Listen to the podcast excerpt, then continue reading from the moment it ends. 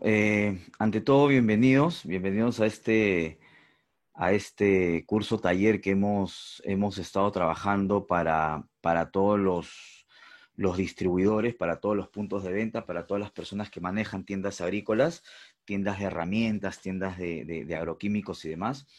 Eh, ya hace cuatro semanas venimos tocando temas que, que creemos que son de mucho interés para, para los, para los los puntos de venta. Y bueno, la idea un poquito es trabajar y desarrollar eh, temas que sean para la rentabilidad de la, tienda agrícola, considerando que la tienda agrícola eh, cumple un papel muy importante en un gran porcentaje de la población agrícola, en la población agro, hablamos de agricultores, eh, y de también cumplir la, función justamente de distribución de productos. Entonces, hoy día vamos a tocar cinco pasos que, nosotros creemos importantísimos para rentabilizar la tienda agrícola. Hay, hay, muchas, hay muchas formas por las cuales nosotros podemos lograr justamente la, la, rentabilidad, pero vamos a aterrizarlo en cinco puntos. Y más que los cinco puntos, y ustedes se van a dar cuenta ahora que los cinco puntos están ahí plasmados y de hecho ustedes ya los conocen, vamos a ver cómo lo vamos a lograr, cómo lo vamos a hacer desde el punto de vista de una tienda agrícola, ¿ok? Dentro de las cosas que también he hecho a lo largo de mi carrera es manejar puntos de venta y, manejar trade marketing y manejar eh, desarrollo de canales de distribución justamente en diferentes empresas. Entonces, basado en eso y, en, lo que, y en lo que vemos en el día a día, vamos a comenzar esta, esta presentación. Si ustedes tuvieran alguna duda, como bien dijo Ani, por favor al final o lo, podemos contestar en el, chat mientras se van realizando las, las consultas, ¿ok? Entonces, vamos con este tema para arrancar.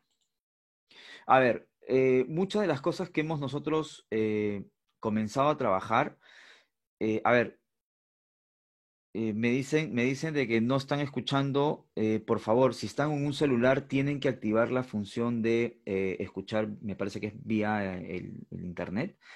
Eh, si están en su PC, verifiquen la, actualización del, audio, por favor. Eh, los demás, si en el chat me, logran escuchar, me, ayudarían un montón. Si me confirman, por favor, que se está escuchando los demás. Hay un par de personas que me están escribiendo que, en, privado que no se escucha. Eh,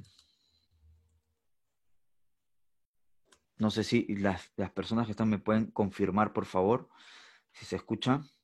¿Sí? Ok, excelente. Gracias, Eddie. Gracias, Jeff. Ok, perfecto. Entonces, arranquemos con este tema que es lo más importante. A ver, miren, nosotros como, como puntos de venta vamos a tener siempre objetivos, pero esos objetivos se van a ver mermados de alguna u otra manera cuando nosotros en este negocio comenzamos a alquilar un local.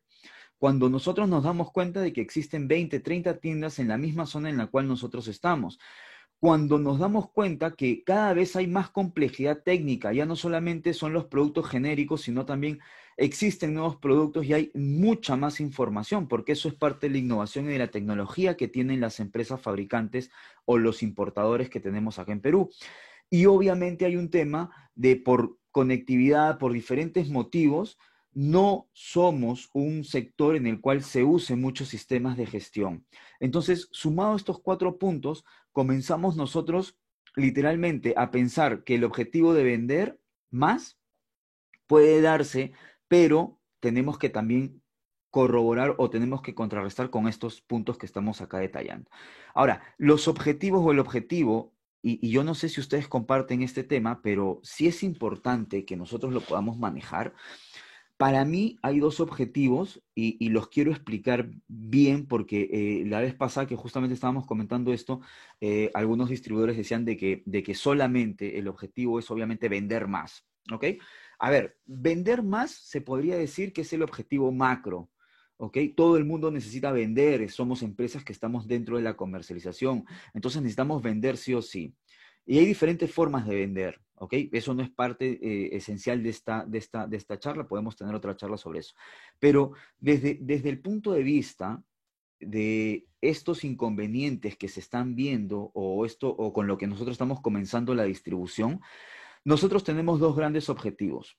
El primero, si a mí me alquilan el local, si yo tengo que pagar un alquiler, si yo tengo que pensar en que tengo que contratar gente, lo que yo tengo que hacer es rentabilizar el metro cuadrado. ¿Ok?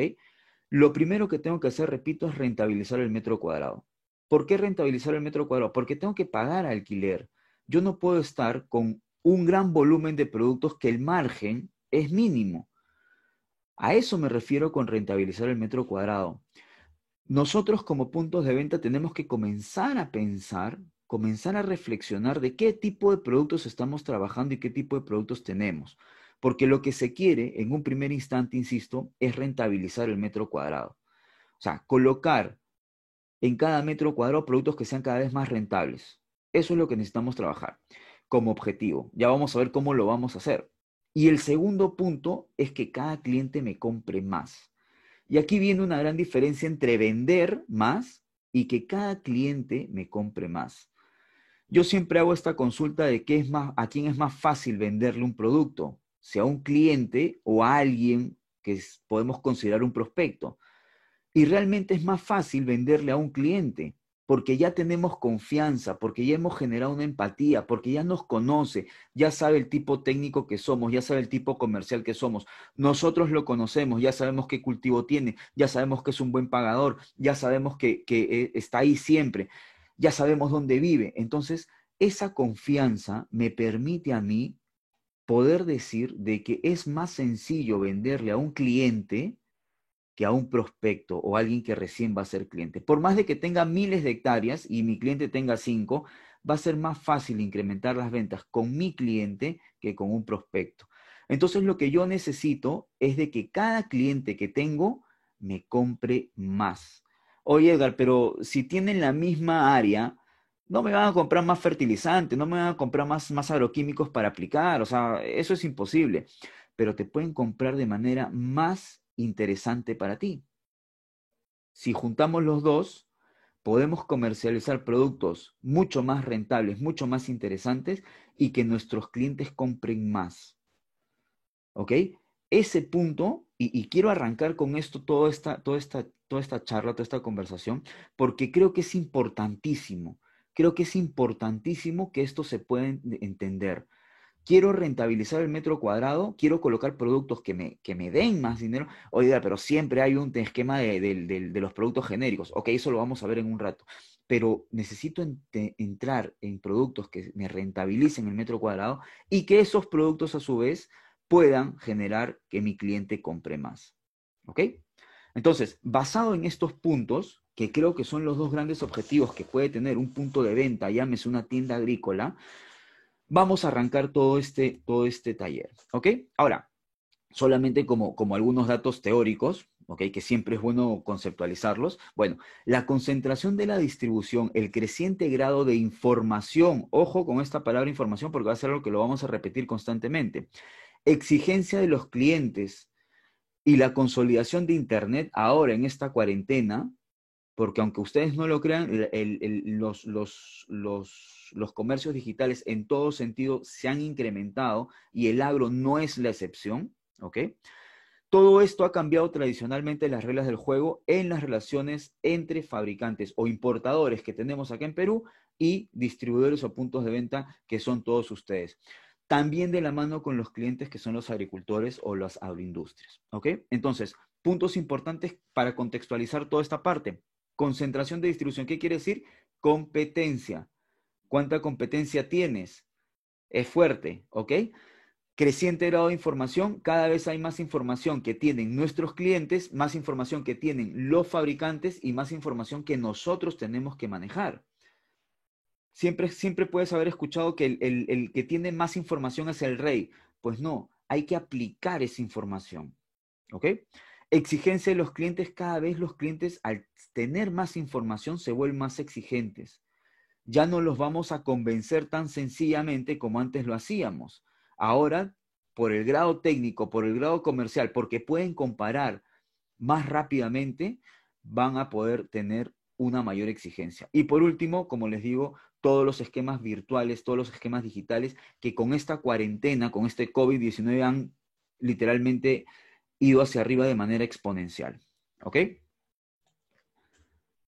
A ver, ¿y qué ocurre con nuestros clientes? Primero, siempre menos tiempo.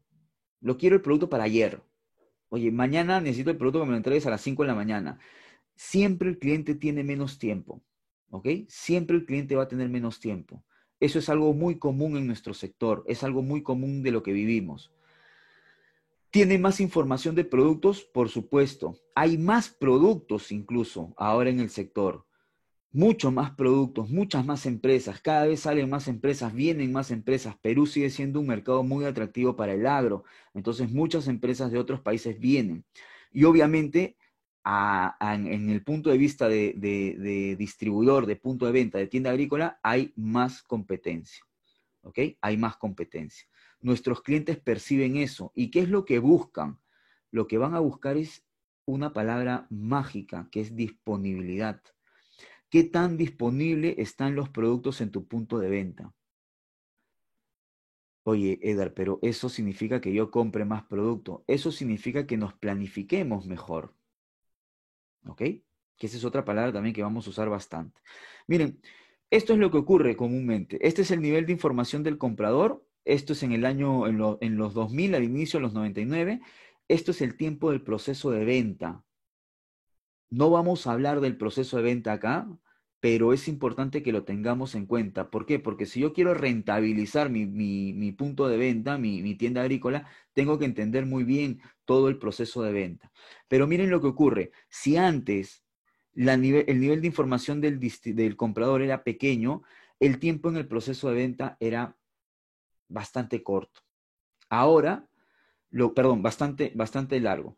Ahora los tiempos son más escasos, entonces el nivel de información es mayor y el tiempo del proceso de ventas tiene que ser mucho más rápido, tiene que ser mucho más ágil. Tenemos que lograr que los procesos de ventas sean mucho mayores. ¿Cómo logramos eso? ¿Cuál es realmente nuestro negocio? En el tema de tiendas, y esto ustedes lo saben muy bien, es hacer que el producto sea accesible para el agricultor y que esté en las mejores condiciones. Si nosotros, yo siempre en, en agromarketing hablamos mucho del valor, de incrementar el valor en el sector agropecuario, y si nosotros tenemos el producto accesible, el mejor producto en una excelente condición, ¿eh? que no esté próximo a vencer, que no esté bolsas rotas, que no tengamos nosotros ningún problema en aplicarlo, eso va a generar valor de alguna u otra forma al, al agro. Entonces, en ese sentido, todos los puntos de venta terminan siendo una pieza fundamental. ¿Ok? Es una pieza fundamental de todo lo que es lo que se logra con, la, con, el, con el esquema de agro. Toda la conceptualización del agro es fundamental los puntos de venta. Sin ellos, los agricultores no pueden llegar. Imagínense si empresas de fertilizantes, de semillas, de agroquímicos no tuvieran los puntos de venta. Simplemente tendrían que hacer muchas, muchos vendedores muchos transportes, muchos almacenes, y entonces ellos se verían afectados. Por eso que son tan importantes los puntos de venta. Y esto es, esto no te estoy diciendo algo nuevo, porque eso tú lo sabes, y es algo que, con lo cual se convive. ¿Ok?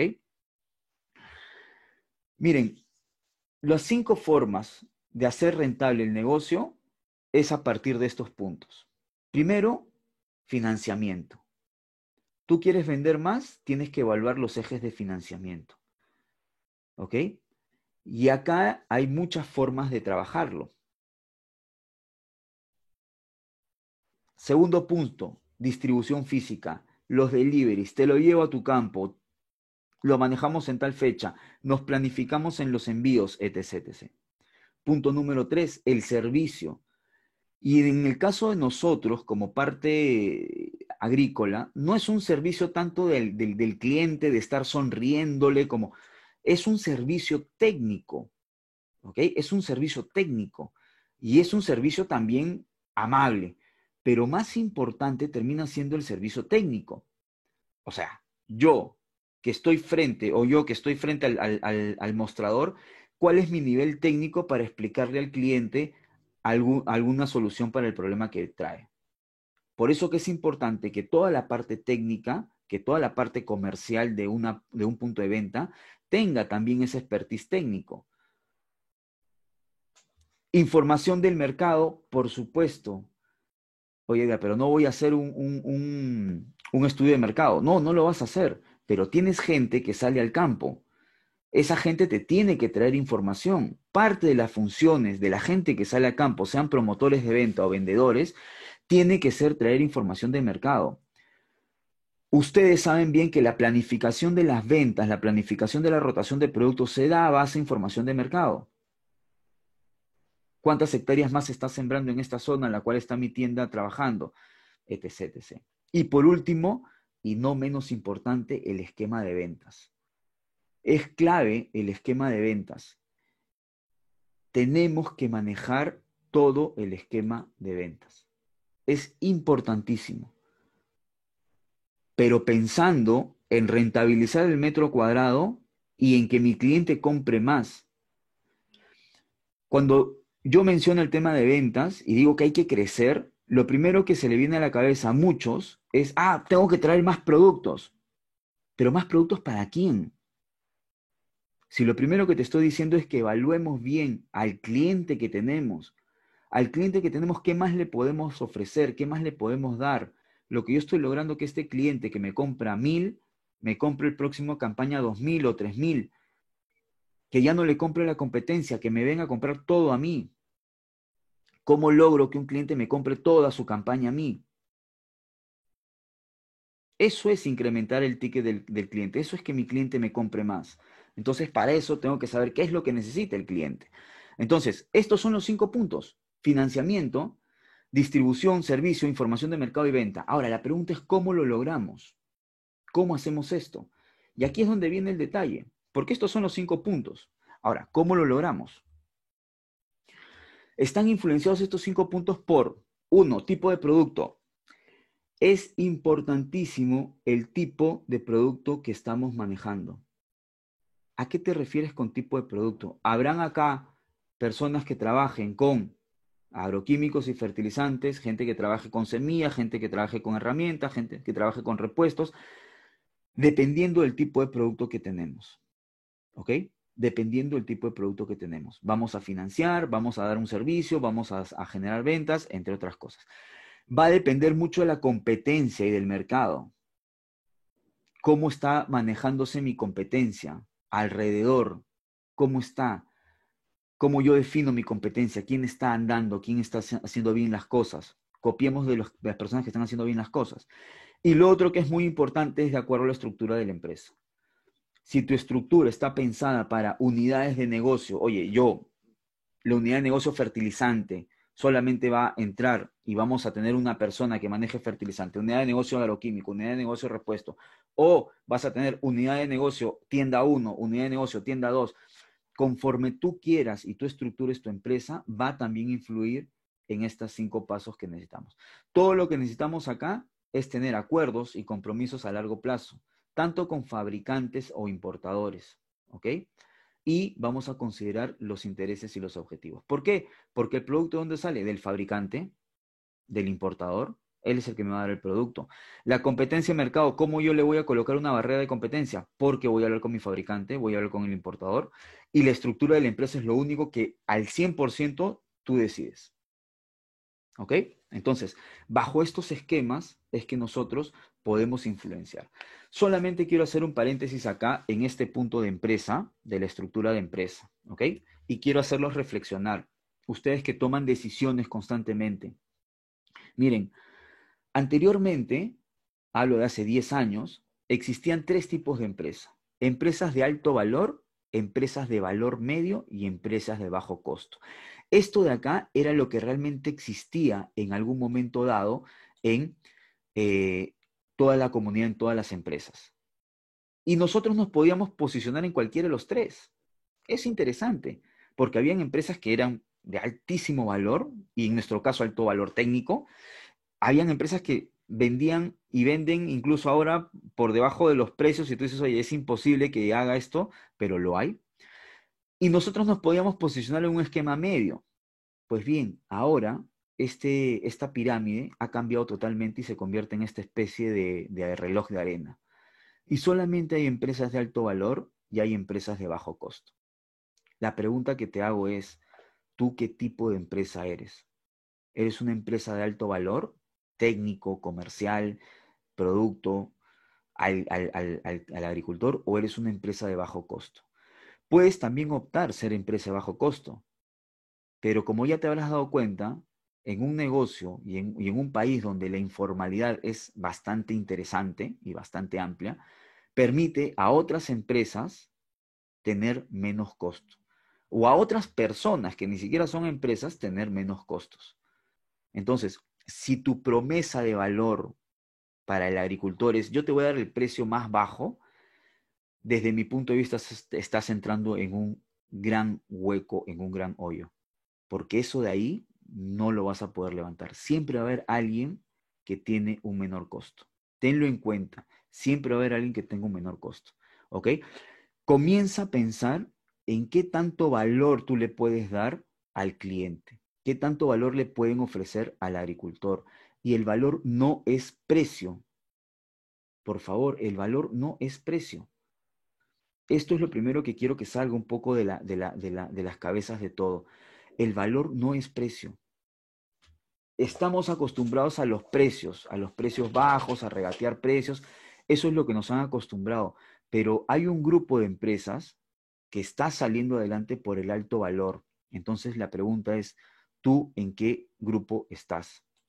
Espero que estén en el de alto valor. Ahora, ¿cómo lograr optimizar estos cinco puntos que estamos comentando? ¿no? Ya hemos visto un poquito de cómo se va estructurando y ahora vamos a ver cómo vamos a lograr optimizar.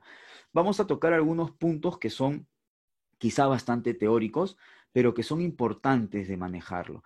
Esto de acá, el primer punto es la respuesta eficiente al consumidor hay algo que tenemos que colocar en el chip nuestro. Nosotros vamos a vivir y vamos a depender del agricultor, del cliente final. ¿Ok? Vamos a depender de ellos. Y no solamente nosotros como puntos de venta, los proveedores, los fabricantes, los importadores también van a depender de ese agricultor. Entonces, lo que nosotros tenemos que encontrar, y aquí tú ya te vas dando cuenta de que va a aparecer muchas veces este personaje, que es un personaje clave porque es el que te da el producto, ¿ok? Pero va a aparecer en todas las láminas. Y al final la conclusión un poco va a llegar a ser que hay que unirnos a ese, a ese fabricante, a ese importador, ¿ok?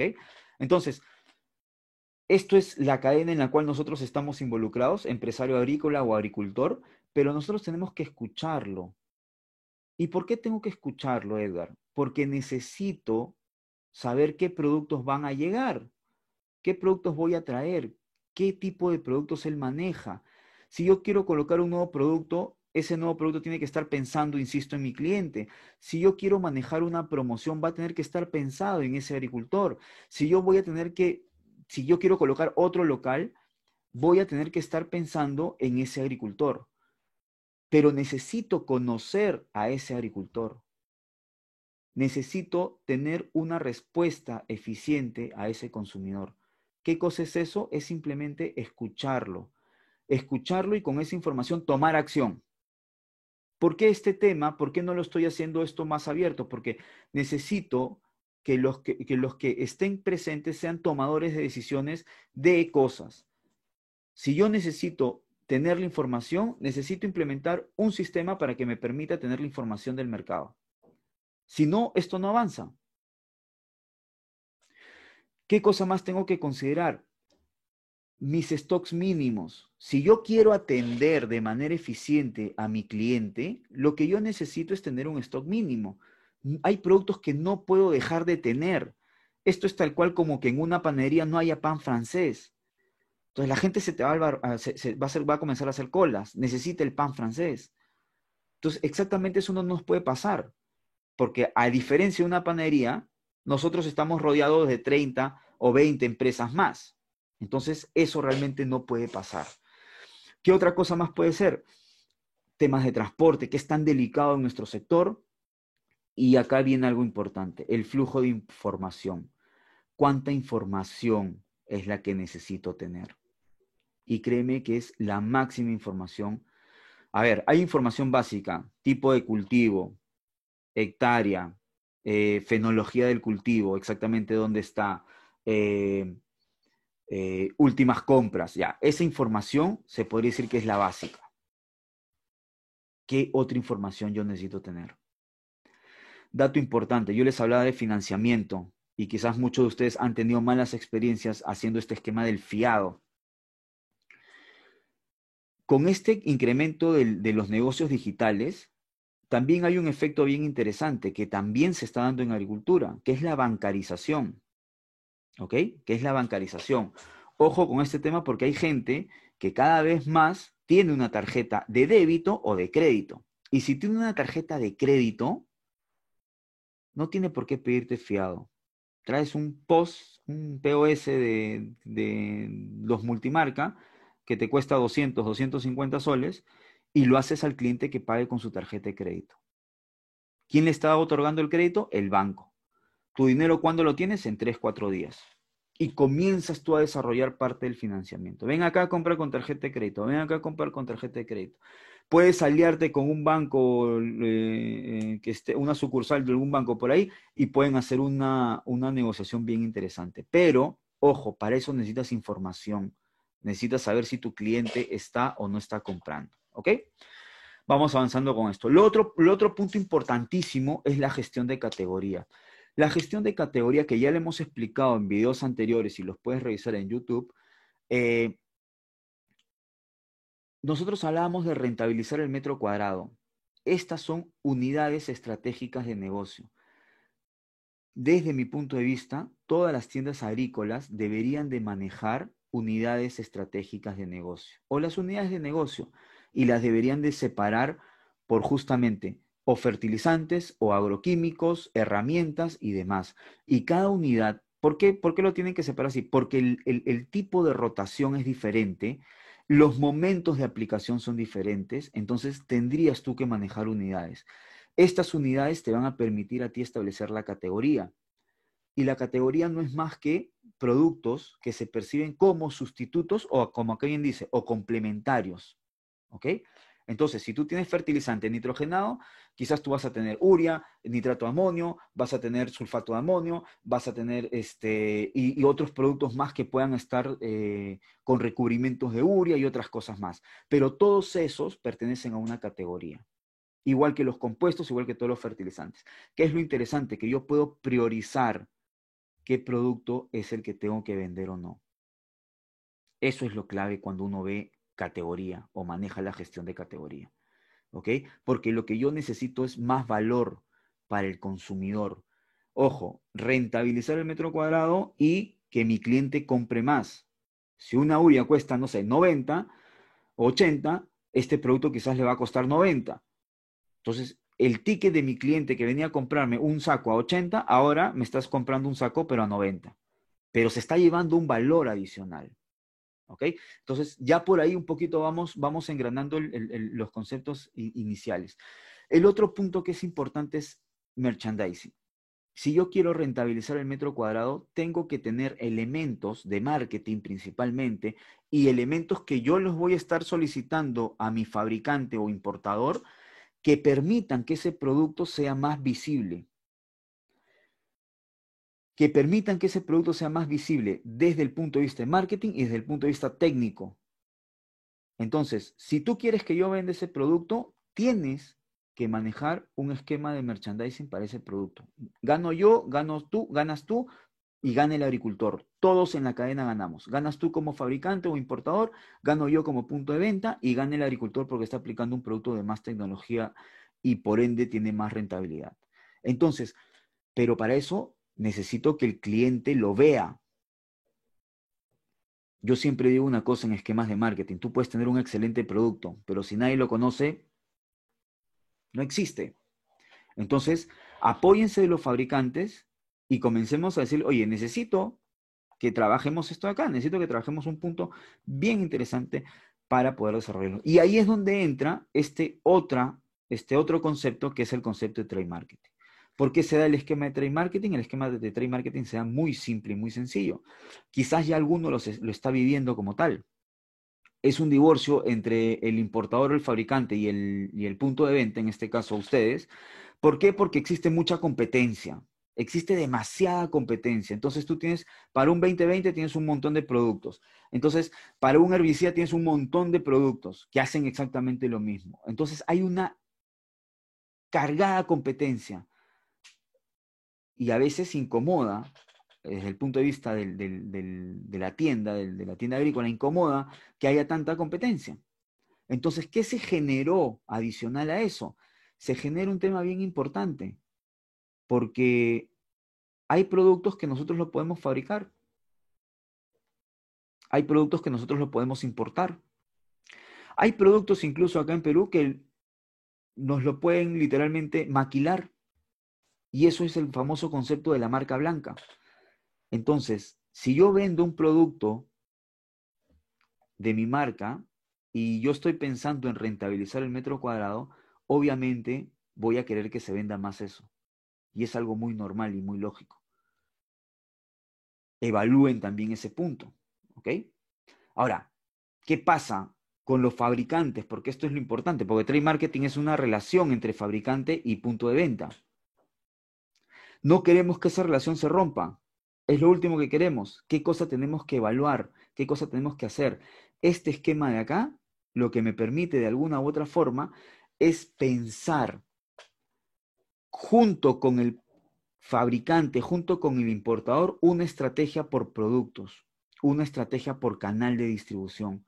Nosotros tenemos que tener en cuenta que los puntos de venta son importantísimos y por eso necesitamos tener una estrategia por cada producto. No es tan complicado, es sentarse a negociar. Y es un ganar-ganar. Entonces tenemos que justamente evaluar este esquema de trade marketing, que es decir, agarren a su mejor fabricante o importador, si en caso aún no lo han hecho, siéntense con él, díganle, oye, en este momento, a ver, tienes 20% de la participación de todo esto.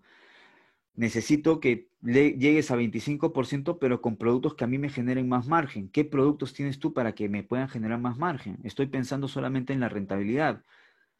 Y les aseguro que la persona que está negociando con ustedes inmediatamente va a sacar todo el portafolio, va a hacer todo un diagrama de, de actividades que se van a poder trabajar y con eso se va a poder desarrollar mejor la agricultura.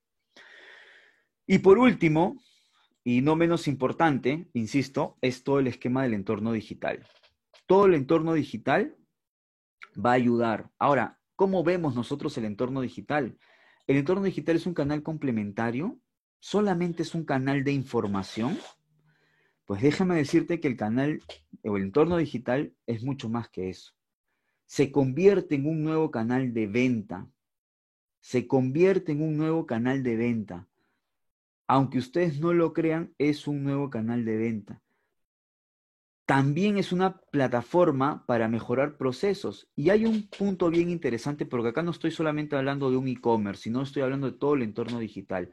Miren lo que permite entre compradores y vendedores, entre su fuerza de venta y sus clientes agricultores. ¿Qué cosa permite? Primero, una mayor comunicación.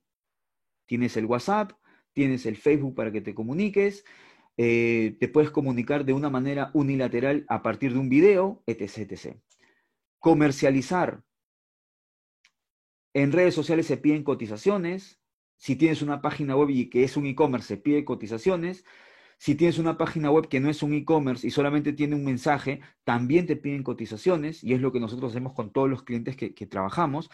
Permiten colaborar permiten colaborar. Y esta palabra también es sumamente importante. Si nosotros queremos generar confianza con nuestro cliente, hay que comenzar a colaborar con él. Y por último, compartir información. Esta parte de compartir información la vamos a ver acá. Acá es donde me voy a, me voy a centrar un poco más. Dice que en este momento hay tanta información en el entorno digital, que estamos viéndolo, que al final terminamos infoxicados. La Real Academia de la Lengua Española ya puso checa esta palabra.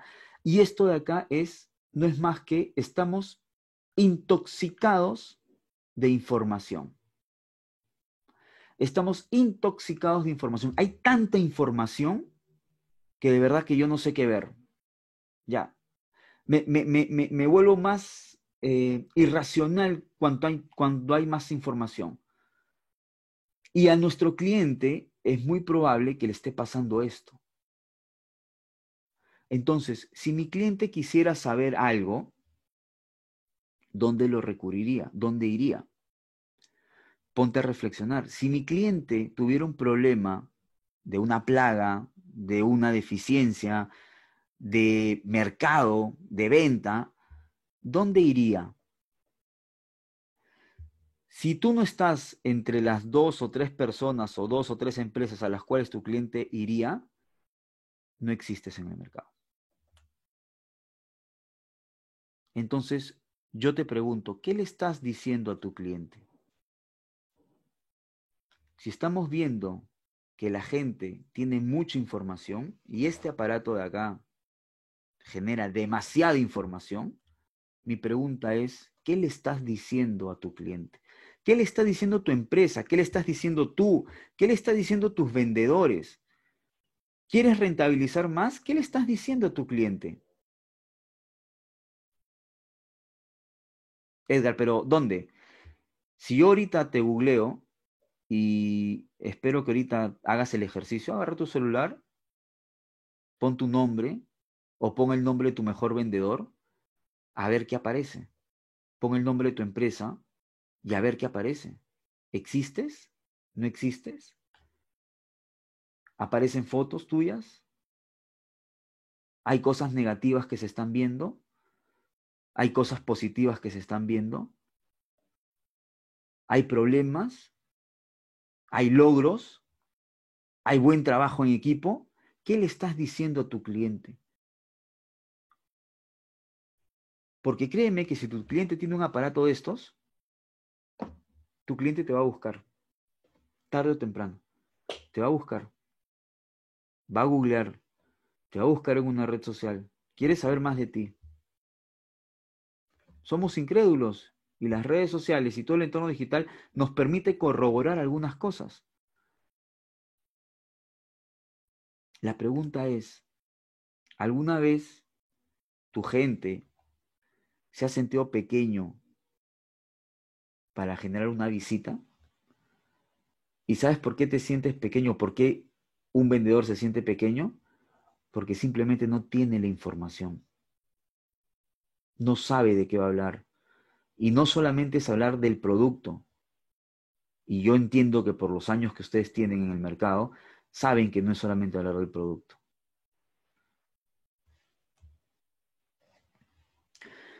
No quiero extender el tema, así que eh, voy, a, voy a manejar unas cinco últimas para reflexionar y con eso, si es que hay alguna pregunta en el, en el chat, encantado de poder resolverla. Eh, solamente quiero entender que nosotros estamos acá porque nuestra pasión es el agro. Así que hay que seguir con esa pasión. Punto número dos, aléjense traten de alejarse lo más que, se, que más que puedan de panes francés. Comiencen a comercializar productos con valor agregado. Y acá hay un tema bien interesante porque el valor agregado no solamente lo da el producto, el valor agregado también lo da el servicio que tú estás dando, técnico, de amabilidad, financiamiento. La misma venta es un valor agregado toda la información que ustedes están generando para sus clientes, no la esperen solamente del fabricante. Ese es un gran error que pueden cometer. Acá lo importante es hacer una marca, que es lo siguiente, construye una marca fuerte. La marca fuerte, si aún no la tienes, si, a ver, si, si acá tenemos personas que tienen años, muchos años, y ya tienen una marca reconocida, lo que tienen que hacer es fortalecer esa marca. Y que la gente a la cual ustedes pueden impactar, no piense en el fabricante, sino piensen ustedes como solucionadores de problemas. Confíen en ustedes como los que les van a dar el producto que realmente vale la pena, que no los van a engañar. Porque eso es lo que ocurre al final, eso es una marca. Y si tú estás comenzando en este tema, lo que tienes que hacer es construir una marca primero personal, porque muchos de lo que vamos a comenzar una, tienda es muy probable que tengamos o una chacra o tengamos de repente algún conocimiento técnico y que con eso comencemos a trabajar. Conozco muchas tiendas que son de una persona nada más. Ahí lo importante es de que tú seas la marca. Porque si ese es tu negocio, es que tú seas esa marca. Los que ya están consolidados o los que tienen cadenas de, distribución, tienen que consolidar el nombre de la empresa, la marca de la empresa. Ahí es donde tienen que generar la confianza. La confianza no se gana de la noche a la mañana. Y eso es parte de generar una marca potente. Siempre que se pueda, enfrenta el mercado masivo. Trata de que estos productos de alto valor se generalicen. Sin miedo, o sea, si, entendemos que hay productos que son técnicos y entendemos que los productos que, están viniendo son mucho más interesantes, entonces tenemos la, la, capacidad de tratar de hacerlo masivo. Y eso le va a convenir también al fabricante, obviamente, pero también necesito apoyo del fabricante. Y por último, y no menos importante, hay que tener una visión. En aeromarketing estamos pensando siempre como propósito y como visión rentabilizar el, agro eh, a, nivel Latinoamérica. Pero para eso necesitamos que todos los eslabones, importadores, fabricantes, distribuidores, estén alineados a la generación de valor. No les estoy diciendo que vendan gato por liebre cuando les digo de que tienen que vender productos de más valor. Eso es más difícil. Vender por precio es sencillo. Vender por precio es sencillo. Y otra cosa que a mí me encanta decir, ojo con este tema, cliente que viene por precio es un cliente que se va a ir por precio. Los que tienen tiempo en este mercado, estoy seguro que comparten esa idea. Pero cliente que viene por precio es alguien que se ir por precio, alguien que no valora todo lo que estoy haciendo, alguien que no valora toda la información que le estoy dando, alguien que no valora que me esté yo que esté con mi equipo capacitándonos técnicamente, trayendo novedades, trayendo cosas importantes, no lo estás valorando, entonces siempre teniendo en cuenta que necesito rentabilizar el metro cuadrado y necesito que mis clientes compren más. Ojo, mis clientes, gente que confía en mí, gente que realmente vale la pena para mí y que yo voy a sacrificar muchas cosas para esa gente. Eh, eso, eso, eso quería comentarles. Eh, no sé si hay alguna, hay algunas consultas, y las podemos hacer por el, por el, chat. A ver, aquí me han, comentado algunas cosas más de que no se escuchaba. Eh, lamentablemente es una pena que no lo, no hayan podido escuchar, pero, pero bueno, estaba, estaba, este, había gente que me había confirmado el tema del, de la escucha. Eh, no sé si tenga algún comentario, alguna, alguna consulta, alguna duda, por favor. Eh, nosotros lo que queremos, insisto, es rentabilizar el metro cuadrado. Necesitamos que cada vez se, se tengan marcas más potentes, cada vez se tengan marcas más sólidas en el sector, no que pase una y al año siguiente los estemos eliminando, porque eso no funciona, eso no genera credibilidad, eso no genera confianza, muy por el contrario. Y yo sé que muchos de ustedes me van a decir, Edgar, pero el, sector se mueve por precio. Y créanme que hay un grupo de personas que están esperando por algo más que sea un precio. Están esperando información, están esperando temas técnicos, están esperando que le podamos dar algo mucho más que no sea precio. Y ojo con lo último que les he dicho, ¿eh? cliente que viene por precio es un cliente que se va por precio. Iván, gracias, gracias a ti por el tiempo, por el tiempo que te has tomado. Espero, espero que de verdad que les, les, les, haya movido algo, porque creo que es importante rentabilizar este, este sector. José, ¿qué tal? ¿Cómo estás? Dices, ¿tú crees que sea factible iniciar una tienda virtual en esos tiempos de pandemia? ¿Se podría competir con tiendas físicas? Mira, experiencia de tiendas virtuales. De hecho, hay proveedores de ustedes o fabricantes que, que tienen ya un esquema de tienda virtual lo cual no, no, está, eh, no se está agilizando por solamente un tema que es, a ver, voy a, voy a compartir, para responderte esta pregunta, voy a compartir mi pizarra.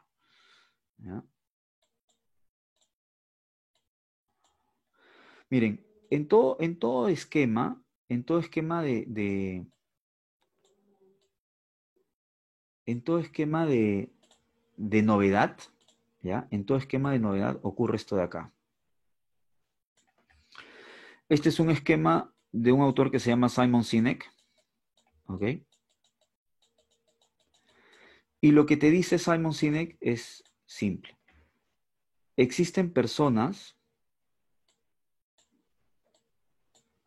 que están dispuestas a probar la tecnología o a probar el producto o a probar lo que tú le traigas. No necesitas convencer a esas personas. El problema es que esas personas representan un 2.5% de la población, se podría decir. A estas personas no las tienes que convencer de nada. Estas personas van a ir y te van a comprar. Solamente tienes que comunicarle y por novedad, estas te las van a comprar. Y yo te aseguro que las ventas que tienen ahorita muchas tiendas eh, electrónicas, y, acá en Perú hay un par, en Chile también hay, hay un par, eh, en Bolivia no he visto, eh, me parece que también aquí hay gente de, de, Ecuador, en Ecuador tampoco no he visto hasta el momento, pero de las tiendas que he visto, yo te aseguro que el 2.5% ya lo lograron.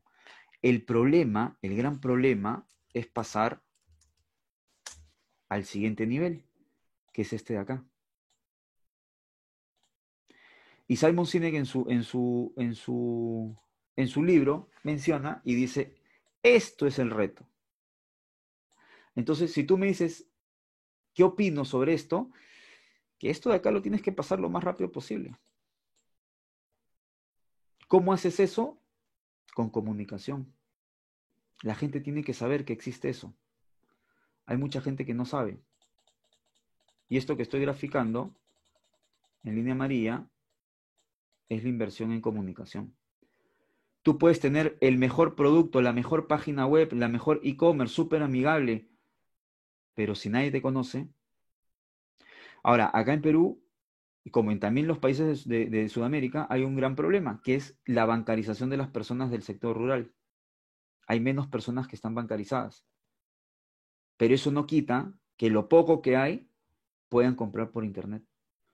¿Qué va a pasar? Esto de acá, la, pregunta que tú me haces sobre e-commerce, eso va a crecer, va a seguir creciendo. El sector agro no puede ser ajeno a, no puede ser ajeno.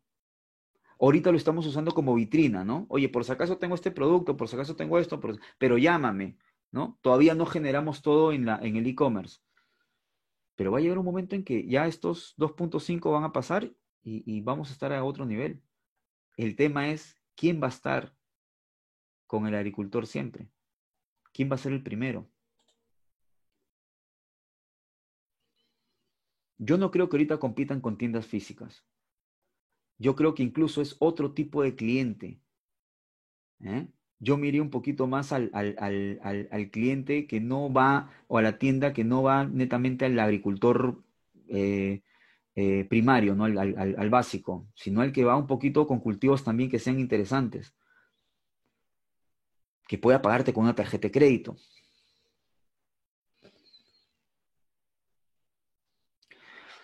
Iván, me dices, eh, si no soy ingeniero y no tengo mucha información, ¿puedo crear mi, página de Facebook? ¿Estará bien publicar mis visitas al campo o qué puedo publicar?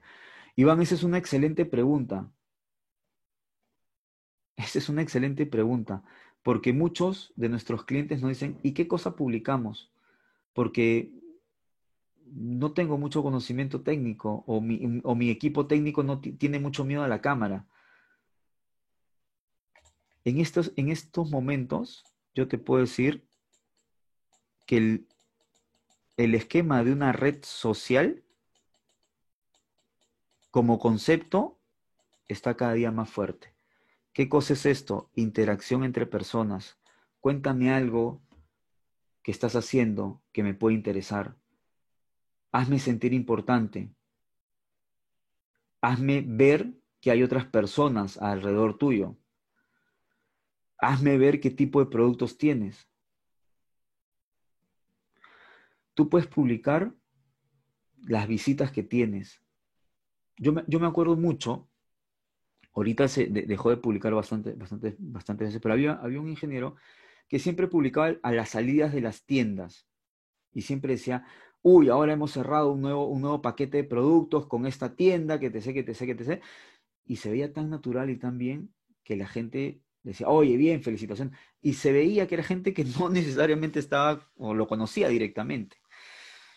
Esto no se trata de perder el tiempo, ojo. Yo lo que estoy buscando es vender. Pero para vender, primero tienes que confiar en mí.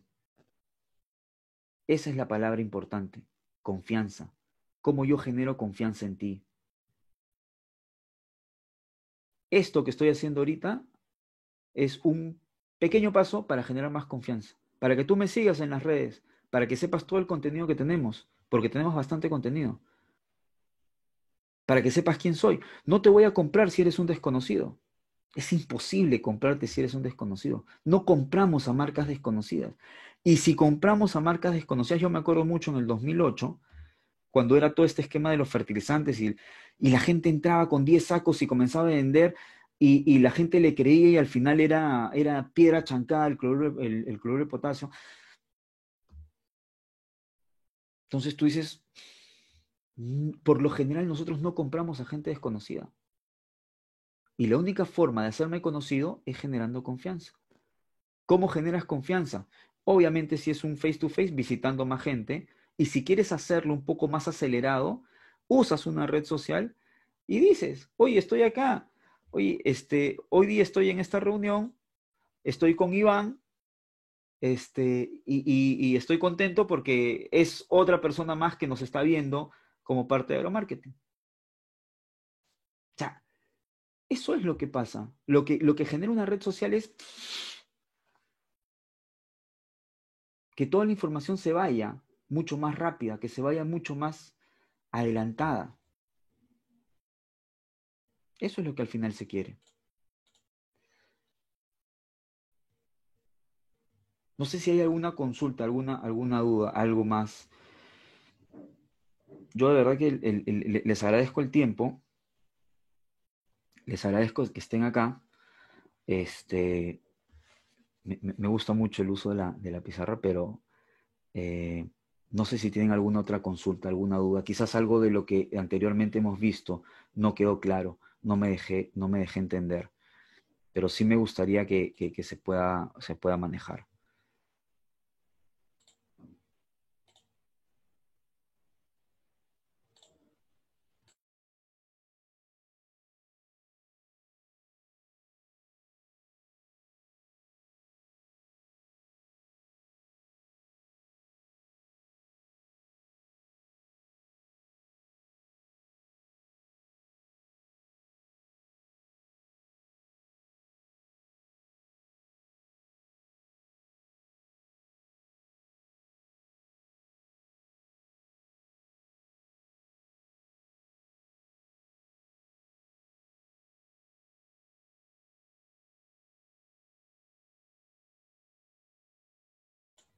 Ok, ¿qué me dices, Iván? Si es que hay otra charla, encantado, encantado, encantado. Ahí estoy dejando yo igual mis, mis datos. Este, ahorita en breve que me den para la, para la compartición de, pantalla, eh, lo, manejo. Jeff, me dices, ¿recomienda a los distribuidores publicar sus casos de éxito en el campo en las redes sociales y que se deben usar más las redes sociales para impactar su marca? Por supuesto a, ver, todos los esquemas que nosotros estamos viviendo ahora de redes sociales y todo lo que, lo que, lo que vemos y vivimos, realmente es un reflejo de todo lo que anteriormente hacíamos en el campo comúnmente.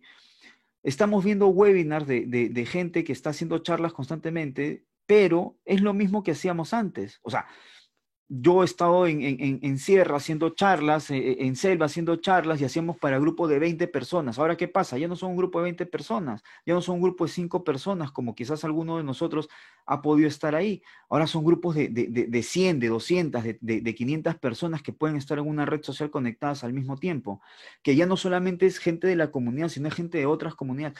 Es exactamente lo que va a pasar. Yo podía tener fotos en mi celular y cuando iba les enseñaba y les decía, oye, mira lo que ha hecho fulano de tal, mira, ta, ta, ta. Ahora lo que hago es colocarlo en una red social y decir, miren lo que estamos haciendo, miren lo que estamos haciendo en esta zona y lo que estamos logrando con una red social es multiplicar el efecto. Eso es lo que se logra. Ahora, hay que tener un esquema estratégico para justamente lograr el mayor impacto posible. Pero, insisto, no, no, no lo vean como una pérdida de tiempo muy por el contrario, comiencen a generar confianza. Eso es la palabra clave. ¿Cómo yo genero más confianza? Generando contenido. Insisto, si nadie me conoce, puedo tener el mejor producto. Y muchos de nosotros tenemos un excelente producto. Pero ¿qué pasa? Nadie lo conoce.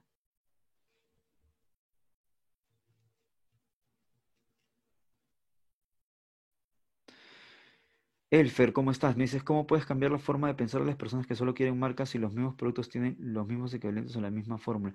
Es que ese es el problema. El problema no es que le compren a la marca. Estamos hablando de distribución, estamos hablando de los puntos de venta. Yo necesito hacer la marca. Cuando yo digo que nosotros tenemos que generar valor, y dije, la venta es un valor.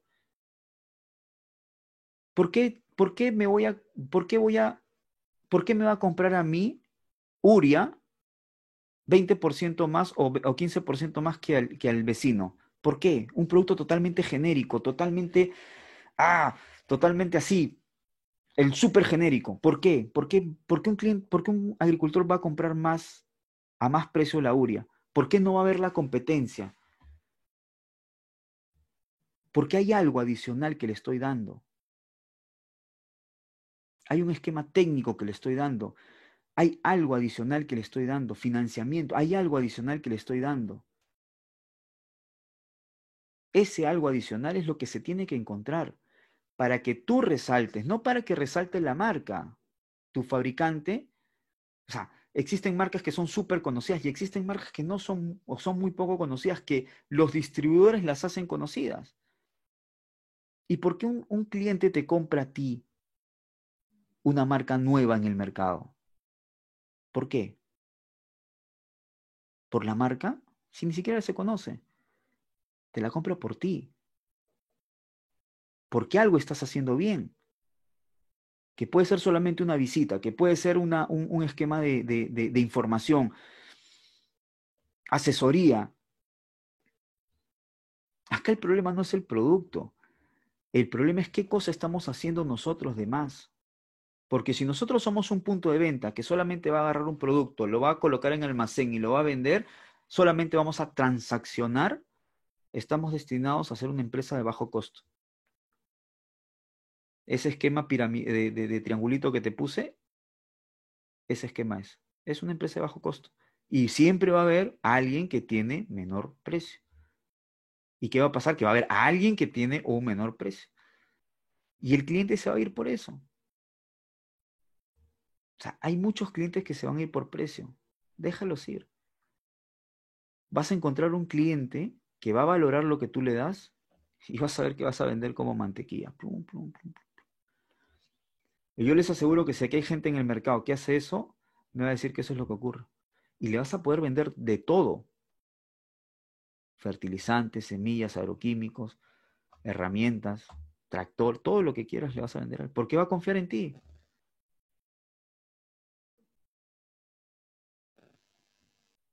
La agricultura está muy golpeada, sí, siempre va a estar golpeada, siempre es así. Yo recuerdo que siempre cuando iba a visitar a los clientes, distribuidores, muchos de ustedes, y agarraba y encontraba la, respuesta típica, ¿cómo van? Uy, estamos mal. Me llegué a creer que era yo el, ave de mal agüero. Pero no, o sea, cambiemos también ese chip, ¿no? Cambiemos ese chip también. Porque eso es importante, cambiar ese chip.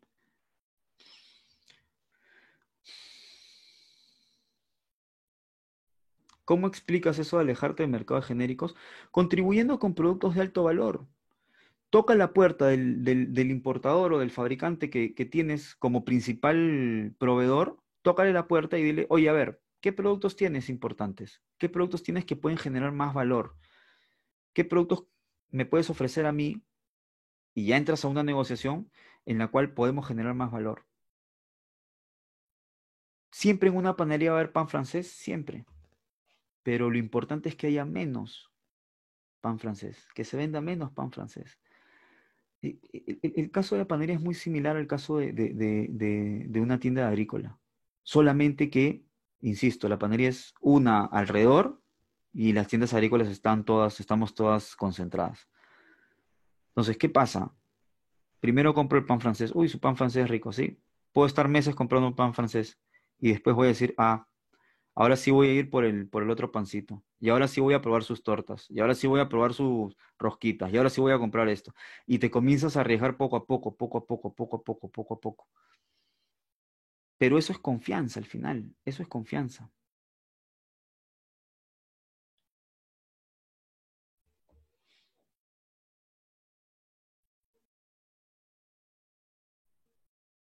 El mercado de genéricos nos va a permitir a nosotros siempre estar en bajo costo. Siempre. Siempre. Eso, eso es lo que tienen que sacar.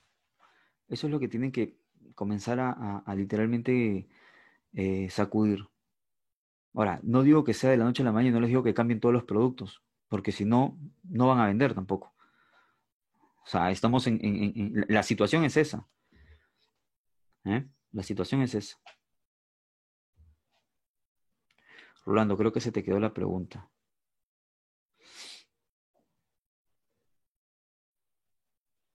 Bueno, no sé si, hay alguna otra consulta, algún, otra, algún otro comentario.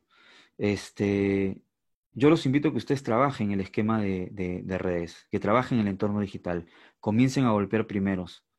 Eh, los productos genéricos están ahí y siempre van a estar, pero la idea es cómo nos vemos al final. Ahora, acá hay otra pregunta. A ver. Eh, Augusto, ¿qué tal? ¿Cómo estás? Estoy empezando con la producción y comercialización de fertilizantes orgánicos para ganarme la confianza con los agricultores. Quiero darles charlas de información, hacer el seguimiento de sus cultivos, eh, brindarle información meteorológica, buenazo, y mantenerlos comunicados lo más seguro posible. Pero ahora mi pregunta es si debo hacerlo con un solo paquete o es mejor darles como una sorpresa alguna innovación. A ver, hay dos cosas que, la gente voltea a ver o, que llama más la atención. Uno es la, innovación o el nuevo producto eh, y lo otro es una oferta, ¿ok? Y la oferta por lo general va por el, entorno económico. Eh, lo que hay que hacer primero es generar valor. Eso es lo que hay que hacer. ¿Cómo generas valor? Con lo primero que has dicho confianza, confianza, confianza, hacer seguimiento, visitas, datos, pero abre los datos, abre los datos para la gente. Eh, acá yo debo tener un, quizás hay un par de clientes, nada más. Todos los demás son nuevos, incluso quizás muchos de ustedes no me conocen, no me conocían. Abre la, abre la data, manéjala, abre la data, exponla, conviértete en un referente de esto de los productos orgánicos y con eso vas a poder trabajarlo mejor. El, tema acá es ser el referente de quién golpea primero. Rolando, seguimos con tu pregunta. Eh, me estabas diciendo, ah, pero los productos de marca son buenos, pero dejan poca utilidad. Eh, sí y no. Los productos de marca son buenos, sí. Eh, dejan poca utilidad, depende. Depende de muchos factores. Depende de quién seas. Depende de qué, tan grande sea tu cartera. Depende de muchas cosas. Yo he trabajado en, ambos lados y, depende. Depende mucho. Así que yo te invito a que, a que, a que te reúnas con la gente de tu, tu proveedor, el importador que tengas más confianza y que te sientas y que le digas, a ver, quiero ser más rentable. Lo que pasa es de que muchos de los vendedores no tienen este concepto del distribuidor. Entonces, ni siquiera eh, eh, voltean a verlos como clientes. Simplemente quizás los están viendo solamente como transaccionadores para llegar al, agricultor. Pero el día de que ustedes frenen y digan, como lo hacen otras empresas, y les aseguro que acá hay personas que hacen eso, a ver, yo necesito este producto y te voy a comprar tanto volumen, entonces necesito marginar bien. E incluso hay algunos, si sé de muy buena fuente, que dicen, ¿sabes qué? Y este producto no quiero que se lo vendas a los demás. Yo te voy a vender toda la campaña. Tranquilo pero necesito que manejemos estos esquemas. Y negocias, al final negocias. Eh, ok, me, fui por un, por un rato. Eh, había otra pregunta, disculpen, se, me cortó la señal y no, no pude ver la otra pregunta. Eh, no sé si me la, pueden copiar alguien, Ani o, o Jocelyn, si la pueden copiar. Había una pregunta ahí que estaba en el aire.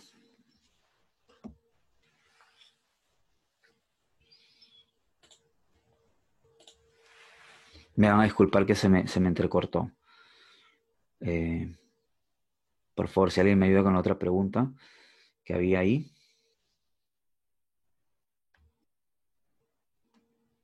Bueno, eh, nosotros como agromarketing vamos a hacer estos eventos seguidos. Eh, les van a llegar invitaciones de, eh, a, los correos que han dejado. Si no lo han dejado o no han dejado su, su, WhatsApp, este, por favor déjenlo para, para, poder tenerlo y poder hacerles llegar este tipo de invitación. insisto, nuestro propósito es rentabilizar el agro. Y cualquier consulta, cualquier tema de entornos digitales y en entornos de distribución, encantados de poder ayudarlos. Eh, estamos para eso. Les agradezco una vez más el tema de que estén en, la presentación. Eh, me ayudarían un montón si en caso pudieran prender sus cámaras y, quizás tomamos una, una un, screen final. Eh, y si es que hubiera alguna duda igual mientras pasa eso, me ayudarían un montón. espero que no sean tímidos y digan, no, ahora no. Ya comenzaron a salir todos. ¿ah? Ahí está, Augusto, gracias. Isael, ¿cómo estás? ¿Qué tal, Lucio? Un gusto. Iván, ¿cómo estás? Gracias, gracias por activar tu cámara. Mientras se van animando los demás, eh, por favor, si me ayudan. José, ¿cómo estás? Un gusto, José. Eh, Marina, ¿estás por ahí? Creo que te estás conectando. Gracias. Eh, ¿Cómo estás? ¿Qué tal? ¿Quién más está por aquí? Cari, ¿cómo estás, Cari? Milton me parece que también se está conectando. Vamos, vamos, vamos. Para cerrar, yo creo que este va a ser una, una de varias eh, conversaciones, esta vez así un poquito eh, con esta plataforma que, a mí me gusta, pero igual podríamos tenerlas en, diferentes plataformas. Eh, creo que los demás están un poquito tímidos. ¿ah? no sé si me ayudas, Jocelyn o, o Annie, para, para, un print, para sacar un, un print general. Si me ayudan, gracias. Ok. Ahí se van conectando otros. Gracias, gracias. Iván dice que está lento el internet, no te preocupes, Iván. Este. Ok, ok. Yo, yo de verdad que les agradezco. Eh, por favor, eh, Ani, Jocelyn, si me ayudan con unos print, gracias. Les agradezco un montón y de todas maneras son bienvenidos siempre. Están las, las redes sociales de agromarketing. Eh, estamos para rentabilizar el sector. Así que muchas gracias por su tiempo. Espero que les hayamos eh, eh, dado alguna, algo para aplicar, porque para mí lo más interesante es que se apliquen las cosas. Y cualquier detalle, cualquier cosa adicional, estamos, estamos en contacto. Yo dejo aquí igual mis, mis datos. Ahí los tienen. Gracias Luis, los que están escribiendo en el chat. Gracias por todo Luis. Entiendo que el internet está un poquito complicado. Delia también tiene, está dejando su correo. Eh, Iván, gracias. Gracias Milton. Muchas gracias a todos. De verdad que les agradezco enormemente que se hayan tomado el tiempo. Y por favor, rentabilicemos el sector agropecuario. Ese es el propósito que tiene Agromarketing y estoy seguro que lo vamos a lograr. ¿Ok? Gracias Amparo a ti, gracias Iván, eh, gracias Luis, gracias Delia, Muchas gracias a todos y nos estamos encontrando. ¿Ok?